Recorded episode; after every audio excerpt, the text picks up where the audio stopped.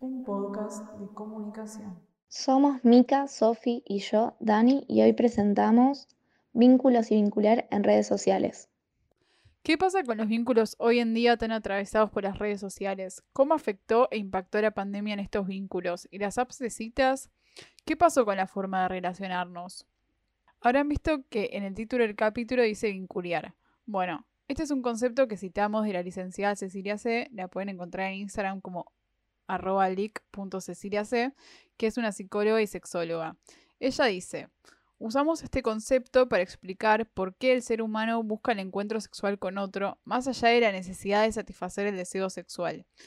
Es en el vínculo donde nos encontramos con nosotros mismos. Conectarnos con otros, más allá de las etiquetas, tiene que ver con la búsqueda permanente de autoconocimiento en todas las áreas de nuestra vida y en el sexo también. Bueno, con respecto al tema que viene hablando Mika, o sea, está el tema de Wanda, la china de Icardi, que bueno, Wanda e Icardi son pareja, están casados, tienen hijos juntos en común. Eh, y nada, Icardi empezó como a mandarse mensajes con la China, medio picantes o subidos de tono, y nada. ¿Es infidelidad o no es infidelidad? Y no sé, em, yo creo que por más de que, de que haya sido o no, o sea, el sexo virtual o las relaciones virtuales también son parte de una realidad, por más de que no sea nuestra realidad de todos los días en carne y hueso, para mí cuenta totalmente como una realidad que existe eh, y sí es parte, para mí, no sé si cuenta como infidelidad o no, porque eso va a depender de los acuerdos de cada pareja, pero para mí es algo que existe y que, y que cuenta como, como parte de eso. Entiendo lo que vas. Bueno, yo creo que también eh, ahora como que se usó más con el tema de la pandemia y eso como que se puso más de moda el tema del sexo virtual. Eh, no sé qué opinan ustedes. Hubo mucha gente que, que también conoció gente por aplicaciones y bueno, también eh, tuvieron sexo virtual. ¿Ustedes qué opinan sobre eso? El tema del sexo virtual, no sé, en mi caso personal lo tomo como algo medio raro, es, es como medio impersonal, o sea, no, sé si a todo el mundo le pasa, sé que mucha gente en el momento de pandemia estuvo teniendo relaciones virtuales porque bueno, no quedaba otra, estábamos encerrados y no todas las parejas vivían cerca y bueno, no quedaba otra, pero yo qué sé, en mi caso personal no opino lo mismo. Claro, eh, a vos no te copa tanto. Eh, pero bueno, sí, ahora como que siento que depende mucho de uno, pero como se reusaron las apps de citas, eh, también creo yo que se tiene que tener en cuenta como la diferente comunicación que hay a través de lo virtual y, cuando no es virtual. Como decís vos, por ahí te parece raro digitalmente eso, o sea, virtualmente, tener sexo virtualmente parece raro. Eh, ¿Qué sé yo? Eh, se usaron un montón de apps y además por las, por las, aplicaciones por ahí pasó que, o por lo menos a mí me pasó que mucho no pinta hablar por la, por la, por la aplicación en sí, por ejemplo, no sé, Tinder. quizás es más fácil como pasarse el Instagram y, y contestarse stories por Instagram es como más casual, creo yo, que, por Tinder, por el chat de Tinder. Y creo que a muchos amigos les pasó y sentían lo mismo que yo. Sí, puede ser. O sea, capaz por Instagram es más fácil porque aparte tenés más recursos, como que puedes mandar audios, puedes mandar fotos, eh, puedes saber si la otra persona está conectada o no, hace cuánto se conectó por última vez, por lo general. Em, pero nada, pasan cosas también como que el, el idioma de las redes sociales es como a veces complejo de entender porque nada, vos decimos que sí, que hablar por Instagram es más casual, pero a la vez, no sé, alguien te reacciona con un fueguito y vos no sabés qué significa que te reaccionen con un fueguito.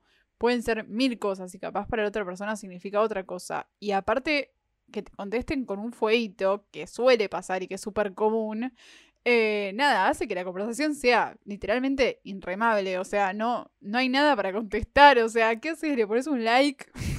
¿Le, pones, le contestas otro emoji? Sí, ni siquiera sé si cuenta eh, como comunicación eso. Porque por ahí, no sé, alguien te manda, te manda un emoji como que queda ahí. No es que hay un ida y vuelta, digamos, de las dos partes. No es una conversación fluida. No, sí, obvio. O sea, a mí me pasa que a veces me reacciona la gente en las historias y hay un chico en particular que me hace reír mucho porque cuando no, le pongo nada, ni siquiera que me gustó su reacción, me deja de seguir y me vuelve a seguir para que me aparezca. No, Ya re me- pesado. Ya está, lo blo- bloquealo. Ya van como 10 veces que me sigue. Claro, como para llamar la atención. ¿Y lo conoces? ¿No te da miedo que sea un perfil Sí, falso? no, no, lo conozco, lo conozco. Ese, de hecho, salí con él y una amiga y nada, el pibe es muy particular, pero nada, no le respondo y su, su forma de, ah, no lo está viendo, la dejo de seguir y que le llega la notificación de que la volvió a seguir. Claro, sí. No sé, Sí, hay veces que me pasa que cuando pasa eso me da como miedo de que, de que sea por ahí un perfil falso, eh, como que medio que te empieza a acosar, me ha pasado. Y bueno, con, con las aplicaciones pasa mucho eso de que hay, existen perfiles falsos. Eh, no sé si a ustedes les pasó, pero a mí me, ha pasado que por ahí tenía una foto eh, que en realidad no, era, no eran ellos. y es re peligroso. Sí, hay mucha gente usando fotos ajenas. De hecho, a una amiga, a la hermana de una amiga, le pasó que alguien se creó un perfil en una red social con las fotos de él eh, y se enteró. Bueno, nada, escuchemos lo que tiene, lo que va a contar mi amiga. Hola, bueno, mi nombre es Lara Copito y hace unos meses me pasó que un amigo mío me dijo que se encontró a mi hermano en Tinder, em, a lo cual yo tengo la mejor relación con mi hermano, y, le pregunté, che, ¿qué onda? ¿Estás en Tinder? ¿Estás buscando algo? ¿En qué andás? Le a un amigo eh, mío, y me dice, ¿cómo, cómo, cómo? ¿Cómo que le aparecí en Tinder? Porque primero que él no tenía, eh, Tinder se lo había borrado un montón. Y nada, le había aparecido un amigo mío. eh, y nada, mi hermano es heterosexual y aunque está todo bien, pero nada. A él le impactó en el sentido que eh, le llamó la atención que alguien le haya robado el perfil y dijo, ¿qué pasó acá? Em, pero bueno, la afectó, pero eso duró un día, después dijo, bueno, ya está. Se rió porque no podía ni siquiera averiguar quién era. Ya está, lo dejó pasar y siguió. Pero nada, eso.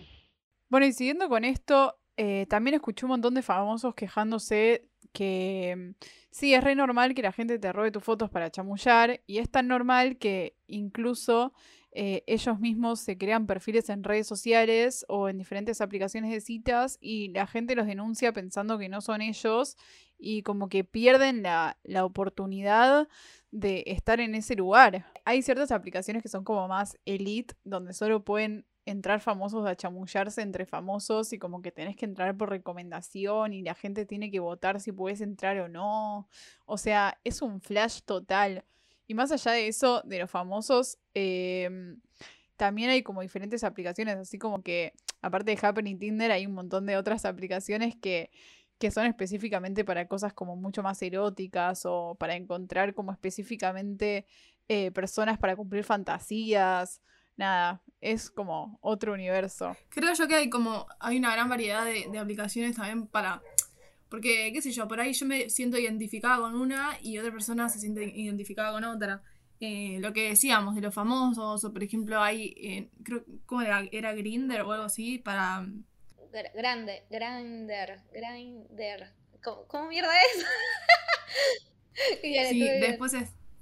Después está, eh, Mica, la otra, la otra vez me habías mencionado una de, de religiosa o algo así, y creo yo que J5. es como, Sí, Sí, una solo para que- judíos. Sí, yo quise ver si era real y se enoja mucho la gente judía si te lo bajaste en modo de joda, porque realmente están buscando una persona que le interese una relación con un judío. Sí. También eh, hay como aplicaciones por ahí para gente mayor, o también está, está como bastante de moda eh, ahora como los grupos de Facebook, ¿no? Eh, como encontrar pareja por Facebook. ¿puede Sí, y Facebook Parejas también está. Eh, es, igual a Tinder, pero dentro de Facebook. Entonces vos como likeás perfiles de Facebook. No sé, está bonita. Está, funciona. Pero sí, lo de los grupos para, para la gente eh, que usa Facebook, que es un target como más grande que nosotras, o sea, calculo que sea un target más 30, ¿no? Como para arrancar. Mm, Yo diría más 40, tirarle un poco más para arriba, Mm, porque no sé. hasta 30 usás Tinder Happen, boluda, o sea... hay que ver, hay que ver. mi vieja usa Facebook. es como, mi vieja tiene grupos como. Este me lo acuerdo nada más porque el nombre me causó mucha gracia. Separadín, Flechazo Judío Y no me acuerdo del otro, pero es tre- o sea, me, me estalló la cabeza, me cago de risa con los nombres. Eh, bueno, nosotros tenemos un testimonio de un oyente que nos mandó. ¿Quieren escucharlo? Eh, ahora, ahora lo ponemos. Dale. Soy Graciela, eh, tengo 59 años. Bueno, me separé después de muchos años de casada por medio de amigas y de Facebook. Eh, conocí muchos grupos dentro de la colectividad. Separadim, Rechazo Judío, Ubuntu, eh, solos, separados y son muchos los que hay. Eh, uno conoce buena gente y la verdad es que uno la pasa bien, empieza a conectarse nuevamente socialmente y mm, bueno, de hecho yo a partir de ahí conocí a alguien y estoy en pareja. Nunca se me ocurrió entrar a una app como Tinder o, o muchas que algunas amigas usan, me parecen, me dan miedo, me parecen inseguras, pese a que alguna de ellas lo ha probado y realmente le ha ido bien. En mi caso, la verdad es que prefiero no, no inmiscuirme en esos temas. Bueno, y esa fue mi experiencia a través de los grupos. Bueno, y cerrando con el capítulo de hoy, queríamos decirles que estén atentos que la semana que viene es el episodio de fin de temporada y no se olviden de seguirnos en Twitter en arroba comunicado2p y ahí vamos a estar publicando una encuesta para que ustedes elijan el tema del próximo capítulo. Los esperamos.